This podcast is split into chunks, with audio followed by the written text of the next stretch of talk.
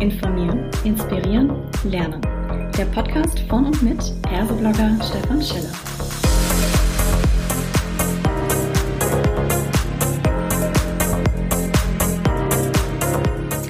Hallo und herzlich willkommen zu einer weiteren Ausgabe des Podcasts Klartext HR. Heute habe ich mir den Professor Dr. Christoph Schönfelder mit ans Mikrofon geholt und wir sprechen über das Thema Teamarchitektur optimieren durch digitale Vermessung von Mitarbeitenden. Ein spannendes Thema. Lieber Christoph, schön, dass du da bist. Magst du dich vielleicht kurz selbst vorstellen? Vielen Dank, Stefan, gerne. Ähm, genau, mein Name ist Christoph Schönfeller. Für mich sind so zwei Sachen äh, zentral, nämlich einmal Theorie und auf der anderen Seite Praxis. Das finde ich irgendwie total spannend, mich in beiden Bereichen mit Personal- und Organisationsentwicklung auseinanderzusetzen, um da auch der Frage nachzugehen, was brauchen wir in den Organisationen, um weiterhin erfolgreich äh, unternehmerisch handeln zu können. Das ist eine Frage, die vermutlich viele, vor allem auch Führungskräfte und Transformationskräfte im Unternehmen sehr beschäftigt. Also schauen wir doch mal auf das Thema Teamarchitektur, damit wir über das Gleiche reden. Wie, was bezeichnest du als Teamarchitektur? Was können wir uns darunter vorstellen? Ja, die Teamarchitektur äh, kennzeichnet quasi die Qualität eines Teams. Also in welcher Zusammensetzung äh, bin ich unterwegs? Also ich äh, schaue mir an in der Teamarchitektur die einzelnen Menschen in der Zusammenarbeit und ähm, ja, gucke da, wie kann jeder äh, den bestmöglichen Beitrag äh, für die gemeinsame Zielerreichung einbringen ähm, und äh, da nochmal drauf zu gucken, ist jeder auf der Position, wo er sich am meisten wohlfühlt, wo er am meisten Lust verspürt. Ähm, das ist sozusagen so meine Passion. Mhm. Äh, ist ein ganz spannendes Thema. Lust, dass du da gerade mit reinbringst. Jetzt mhm. versetze ich mich mal schon gleich in so eine, eine, klassische Führungskraft rein. Es ist ja nicht so, dass äh, dieses Thema, wer ist in meinem Team oder wie führt man Teams zu High Performance, da gibt es ja Management-Literatur ohne Ende in den letzten Jahrzehnten.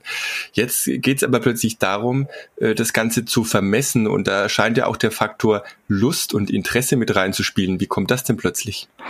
Ja, genau. Also das ist, äh, finde ich, ganz zentral, äh, sich auf diese Bereiche zu fokussieren, denn es geht äh, nicht mehr primär darüber, ähm, ob jemand die Kompetenzen mitbringt, also ob er das theoretisch kann, sondern es geht eher darum, ob er das will und ob er darauf Bock hat.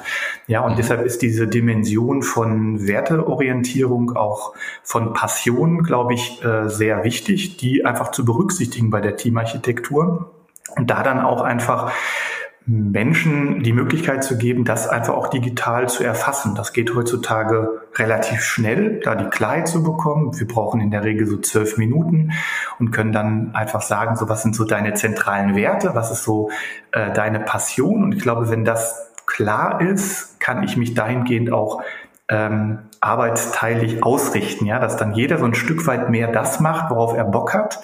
Ähm, und ich glaube, dass das dann einzahlt immer auf die Performance, äh, auf die Qualität äh, der Zielerreichung. Das heißt, wir sind unterwegs, äh, getreu dem Ansatz Hire for Attitude, Train for Skills. Ne? Das ist ja auch, sage ich mal, so eine gewisse Richtung, die in den letzten Jahren ganz stark an Gewicht bekommen hat im Vergleich zu der typischen, ja, oftmals schwächenorientierten Personalentwicklung. Total, Stefan. Also ich glaube, dass das einfach eine Beobachtung ist, die ähm, gut ist aus meiner Perspektive, denn ähm, nochmal zu überlegen, woher nehme ich die Energiefelder für die stetige Veränderung, die von mir erwartet wird, ähm, ist, glaube ich, ganz zentral. Und das ist ja auch so ein Grund, warum wir in die Gründung gegangen sind, weil ich einfach beobachtet habe, dass es einfach vielen Menschen ähm, schwerfällt und mit der Komplexität, mit der Dynamik ähm, klarzukommen. Und das kann ich auch super nachvollziehen und da nochmal zu gucken, naja, was lädt dich denn energetisch auf ähm, und was sind das für, für Bereiche, in denen du dich ähm, wohlfühlst, in denen du ähm, einfach Lust hast, auch in die Gestaltung zu gehen, in den, in den Invest zu gehen, macht einfach aus meiner Sicht hochgradig Sinn. Und da dann auch eine Unterstützung digital anzubieten, macht aus meiner Sicht ähm, einfach sehr viel Sinn. Ja, also mhm um einfach da nochmal auch zu gucken, so eine Klarheit zu haben, ähm, wohin geht die Reise und welchen Beitrag kann da auch jeder aus seiner äh, persönlichen äh, Positionierung quasi auch zu beitragen. Und das mhm. zu entschlüsseln kann man einfach heutzutage einfach auch gut digital leisten. Ist, davon bin ich zumindest überzeugt. Das klingt jetzt alles so ein bisschen sehr seicht, ne? Nach dem Motto, ja, wir müssen mal gucken, was du so magst und dann setzen wir dich so ein, wie du das brauchst. Letztendlich reden wir ja aber über eine digitale Vermessung. Das heißt, wir, wenn du sagst, dann bedeutet es erstmal was, das müssen wir nochmal klären, ne? nach dem Motto, was genau. ist euer Unternehmen, was bietet ihr an? Und das zweite dann, wie erhebt ihr denn jetzt diese Daten? Was heißt denn vermessen? Genau, also wenn ich von wir spreche, dann spreche ich sozusagen aus meiner äh, Gründerperspektive ähm, mit den Kollegen, mit denen ich mich bei Monday Rocks gegründet habe und auch den äh, Menschen, mit denen wir da in dem äh, Kontext zusammenarbeiten. Und es geht vor allem darum, da hast du vollkommen recht, das Thema Purpose-Orientierung, Sinnorientierung ist so ein Beispiel-Thema, ähm, was einfach, glaube ich, ähm, dann falsch verstanden wird, finde ich, weil schlussendlich sind wir immer im unternehmerischen Kontext. Es geht darum, dass die Unternehmen mit den Menschen äh, eine klare Zielfokussierung haben und Mehrwert schaffen müssen. Und die Frage, die sich Organisationen dahingehend stellen müssen, wie gelingt es uns, das Potenzial aller Menschen bestmöglich zu heben? Ja, und ich glaube, mhm.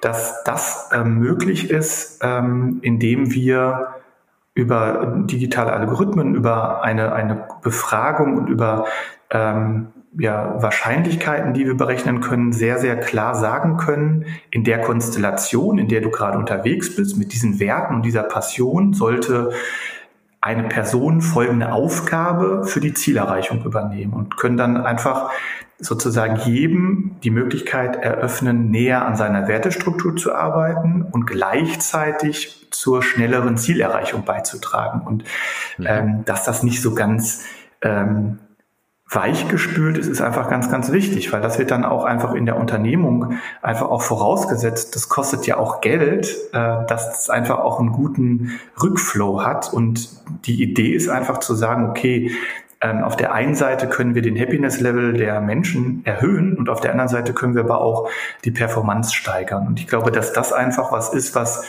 ähm, ja sehr zukunftsorientiert ist, weil die Menschen einfach auch, und das ist so meine Wahrnehmung, die wollen, die sind bereit, echt Leistung zu geben, ja, und die haben wirklich auch Lust, äh, sich zu gestalten und beizutragen. Ähm, ich glaube aber, dass es auch immer darum geht, zu verstehen, wo liegt mein Mehrwert, also mein persönlicher Wachstumsmehrwert, ja, und wo werde ich als Person auch berücksichtigt und wie kann ich einen Beitrag sozusagen zu der Organisation leisten? Und diese Fragen zu beantworten, läuft nicht nur über das klassische Coaching, sondern mhm. ich glaube, da können einfach auch andere Wege beschritten werden, um da Antworten zu geben äh, in den Organisationen, um einfach dann auch wieder diese äh, Ausrichtung des Teams nochmal auf eine andere Datengrundlage zu setzen, mhm. ähm, auf der ich dann einfach besser entscheiden kann als Team und als Organisation. Dann lass uns doch gerne mal ein bisschen jetzt in die Sache tiefer eintauchen. Ne? Welche Daten werden denn erhoben und vor allem ganz wichtig, was ist denn dann dieses Ergebnis? Was kommt denn dabei raus? Reden wir über einen Persönlichkeitstest? Reden wir über einen Wertetest? Ist es eine Art ähm, naja, Einstellungstest? Was genau ist es und wie konkret kommt dann hinterher was raus bei euch? Mhm. Genau, also was wir erheben, sind die Werte und die Passion äh, der Menschen in den Organisationen. Und auf diesen Daten können wir eine Positionierung jeder einzelnen Person sozusagen im Team vollziehen. Auf einem Spielfeld der Zusammenarbeit, so haben wir das genannt, welches besteht aus so zwei großen Achsen. Ähm, einmal das Thema Innovation und Entwicklung, also das ist quasi so ein bisschen angelehnt an linke und rechte Gehirnhälfte und das Thema Außenorientierung, ähm, also Vernetzung nach außen und einer Verbundenheit, also eine Innenorientierung. Und dann kann ich auf dieser Basis sozusagen jeden einzelnen jede einzelne Person auf Basis seiner Werte und Passionen in bestimmte Bereiche äh, positionieren. Das sind auch immer Flächen, das ist nicht eine Rolle, die ich mhm. ausübe, sondern es sind immer Positionsflächen, in denen ich mich wohlfühle mhm. und kann dann auf der Basis bei bestimmten Zielerreichung oder für bestimmte Ziele sagen, wer sollte was für die Zielerreichung übernehmen. Also sei es zum mhm. Beispiel jemand, der Lust auf Innovations äh, Generierung hat, also der Bock auf Ideen hat, dass man den sozusagen frühzeitig einbindet, wenn es darum geht, äh, beispielsweise ähm, ein neues Produkt oder irgendwie eine neue Ausrichtung von Organisationseinheit zu vollziehen. Oder derjenige, ja. der einfach Lust hat, in die Konkretion, also eine Prozessintelligenz aufzubauen, dass man den sozusagen auch mit integriert. Nämlich dann, wenn es darum geht, wie kann ich die Idee konkretisieren und dass man sozusagen eine Arbeitsteilung auf Wertebasis und auf Wertediversität vollzieht, um mhm. dann sozusagen jedem die Aufgaben zuzumünzen, die ähm, er auf Basis sozusagen seiner inneren Werte und Passion am liebsten vollziehen. Und ich glaube, ja. das zeigt dann einfach auch die Ergebnisse, dass durch dieses Vorgehen äh, die Geschwindigkeit und die Performance von Teams erhöht werden können. Und darum also, geht's. Mhm. Also auf die, in dieser theoretischen Körnung kann ich dir sehr gut folgen und versuche mir das auch vorzustellen. Ich sag, frage jetzt ganz ketzeres, ketzeres mal nach. Jetzt mhm. sind ja nicht alle Aufgaben total sexy im klassischen Sinne. Ne? Wenn mhm. es um Innovation geht, dann fragt man X. Wenn es um Motivation geht, frage ich den Y. Ja, aber was ist denn mit den vielen, vielen Routinetätigkeiten, den ungeliebten Aufgaben im Team, die eigentlich keiner so gerne macht? Ja, ich sage jetzt mal bewusst, vielleicht so Protokoll schreiben oder solche mhm. Dinge. Ähm, was mache ich denn damit, wenn sich quasi jeder nur noch so ein Rosinchen rauspickt und sagt, hey, ich bin ja aber der Kreativitätsmann, ich kann kein Protokoll schreiben. Also, was macht man denn dann da als Führungskraft? Bringt es nicht andere Probleme mit sich?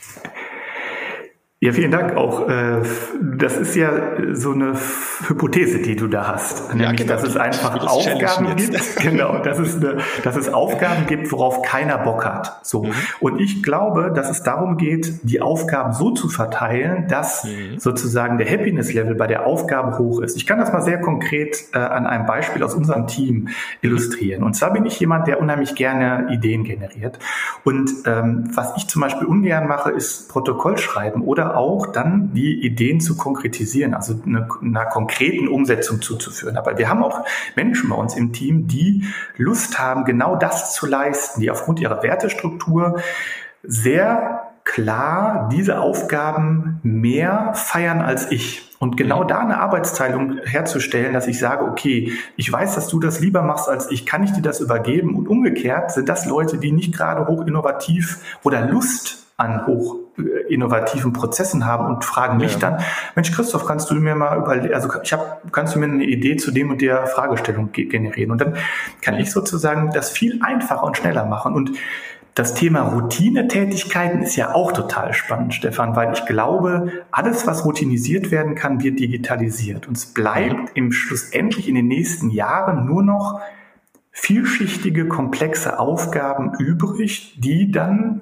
dazu führen, dass ich die Sachen, die übrig bleiben, die hochkomplex sind und schwierig sind, so mhm. verteile, dass derjenige, der sich da am meisten zu eignet, diese Aufgabe übernimmt. Und das Interessante ist, glaube ich, dass wenn es sogar ist, dass es was ist, was nicht maximal gefeiert wird aus der Person heraus, wird mhm. diese Person aber vom gesamten Team extrem wertgeschätzt weil man sieht, dass er nicht in seiner Primär, sozusagen in seinem absoluten, in seiner Comfort Zone unterwegs ist, mhm. aber aufgrund seiner Passion und aufgrund seiner Wertestruktur am nächsten sozusagen von allen Teammitgliedern befähigt ist, diese Aufgabe zu übernehmen. Und ich glaube, dass das auch eine ganz andere Qualität von interner Wertschätzung generiert, weil es einfach auch ganz klar sichtbar wird dann. Ja, ich glaube ja tatsächlich, dass es vielleicht ähm, bei durchaus, sage ich mal, in dem Sinne dann divers aufgestellten Teams recht gut funktioniert.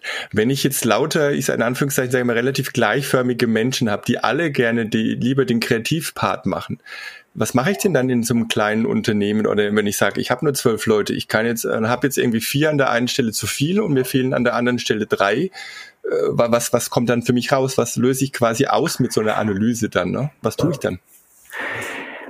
Auch ein spannender Case, der uns natürlich auch in der Praxis häufig begegnet. Und ähm, ich glaube, dass, und das sehen wir auch, dass Wertediversität sehr, sehr hilfreich ist und positiv einzahlt auch auf die Lösung äh, der zukünftigen Herausforderungen.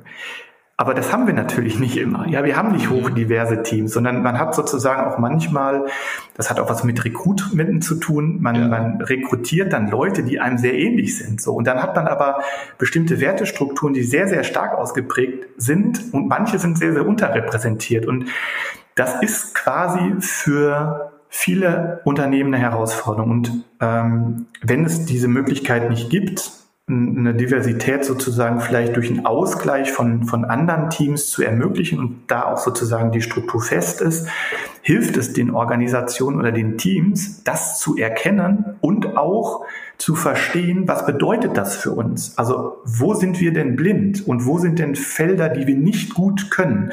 Und gibt es nicht zum Beispiel digitale Instrumente, die uns dahingehend unterstützen können? Oder können wir nicht Kollegen aus anderen Organisationseinheiten bitten, uns da einen guten Support im Hinblick auf kollegiale Beratung zu ermöglichen? Also mhm. so ein Verständnis innerhalb der Organisation aufzubauen, das ist so äh, ja das, was wir präferieren und was wir dann auch feiern, weil ich bin davon überzeugt, dass in Organisationen eine Wertediversität besteht. Die Frage ist halt nur, man muss sie erkennen und man muss sozusagen dann auch die Unterschiedlichkeit dann so orchestrieren und auch so anzapfen, dass sie für die jeweiligen Fragestellungen bestmöglich genutzt werden können. Also es für, von der Vision her klingt es für mich extrem spannend. Ne? Die richtigen Menschen zur richtigen Zeit am richtigen Ort. Das ist zwar auch so immer diese Vorgabe, die das Recruiting hat, ist mal äh, in diese Welt hineingedacht. Klingt das spannend zu sagen, wenn uns im Team was fehlt, vielleicht schaffen wir es irgendwie einen Ausgleich, indem wir uns im Haus äh, intern bei größeren Unternehmen vernetzen. Und trotzdem hänge ich gedanklich oder kaue ich immer noch so ein bisschen dran, ähm, zu sagen, dass Aufgaben heute so einfach sind, dass man sagen kann, das ist eine kreative Aufgabe, also muss ich jemand Kreatives reinnehmen. Vielleicht ist aber auch irgendwo in jeder Kreativität auch so ein bisschen Ordnung und Methodik drin oder so ein bisschen Sicherheitsdenken eventuell dann auch manchmal, wenn man sagt, man zu frei kreativ, das ist ja ein Prozessschritt nur aber man muss doch in so einem, selbst im Kreativitätsprozess das ganzheitlich betrachten braucht immer mehrere Menschen. Also wie kann ich sozusagen dann damit umgehen, dass ich zwar sage, ja, es gibt vielleicht den Kreativitätskönig und die Agilitätskönigin, ähm, aber wie, wie, wie mache ich es denn tatsächlich, wenn ich eine Aufgabe dann habe? Muss ich immer noch nachdenken, ja, wie viel Anteil Kreativität ist drin, wie viel Agilität, um dann zu sagen, du gehst 30 Prozent in das Thema rein und du machst 70 Prozent? Äh, ich glaube, was ein großer Vorteil ist, ähm, eine Klarheit von Rolle nochmal äh, zu bekommen. Und ich stimme dir da hundertprozentig zu, dass es die Komplexität der Aufgaben verlangt, eine Kollaboration von Menschen äh, zu initiieren. Also ich krieg's als Alleinkämpfer heutzutage nicht hin, sondern es geht ja. darum zu gucken, dass ich mir ein Bündnis von Menschen orchestriere, die mir bei einer konkreten Fragestellung helfen. Und da auch nochmal zu wissen, wer kann auf Basis seiner Werte und Passion welche Rolle und welche Bereiche sozusagen bestmöglich bespielen und welchen Beitrag leisten, macht einfach hochgradig Sinn. Deshalb kann ich das auch hundertprozentig äh, unterstreichen, was du sagst. Es geht dann darum, ein kluges Netzwerk von Menschen zu identifizieren, die mir bei der konkreten Fragestellung äh, helfen. Und das mhm. ist auch ein ganz wichtiger Punkt, äh, der bei uns mitschwingt, nämlich zu gucken, dass man sozusagen so mit Positionsflächen arbeitet und weiß, okay, wer könnte uns denn da helfen und wer könnte denn da welche Aufgabe übernehmen und dann aber auch immer wieder in, in Kleinstgruppen in die Interaktion zu gehen, weil ja, da, da stimme ich dir hundertprozentig zu, du kriegst es heutzutage nicht mehr hin und du hast auch die Anteile, die unterschiedlichsten Anteile ähm, in jeder Aufgabe vertreten. Und da nochmal die Leute zu finden, zu identifizieren und auch zu, also quasi denen auch sichtbar zu machen, warum sie äh, Mehrwert für die Fragestellung generieren, ähm, ist, glaube ich, ganz wichtig. Mhm. Ja, jetzt sind wir ein bisschen über die Zeit schon drüber. Ich glaube aber, dass es trotzdem ganz spannend war. Wir, wir, wir könnten jetzt ganz viel wahrscheinlich noch, würden mir Fragen einfallen, auch zu sagen, hey, wie, kann, wie gut kann man den Menschen denn wirklich vermessen digital, ja, und, und auch noch die Werte. Wir könnten äh, drüber reden und sagen, na ja, eine Teamarchitektur, die kriege ich ja nur raus, wenn sich alle vermessen lassen. Das ist ja quasi nochmal gesteigert zu dem, was wir beispielsweise in, in anderen Podcasts, wo wir gesagt haben, da geht es ums digitale Mindset des Einzelnen Einzelnen, wo also jeder Einzelne sagen kann, hey, ich möchte das mal machen, wäre das hier ja sozusagen eine, eine Teamentscheidung, die nur dann Sinn macht, wenn alle das machen, weil sonst bringt es ja nichts. Das steckt ja sehr, sehr viel auch Dynamik drin.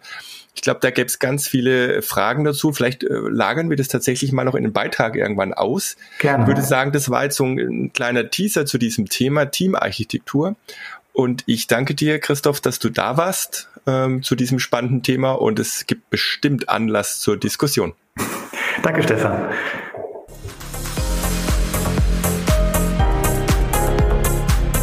Das war eine weitere Folge Klartext VR. Informieren, inspirieren, lernen. Der Podcast von und mit Persoblogger Stefan Scheller.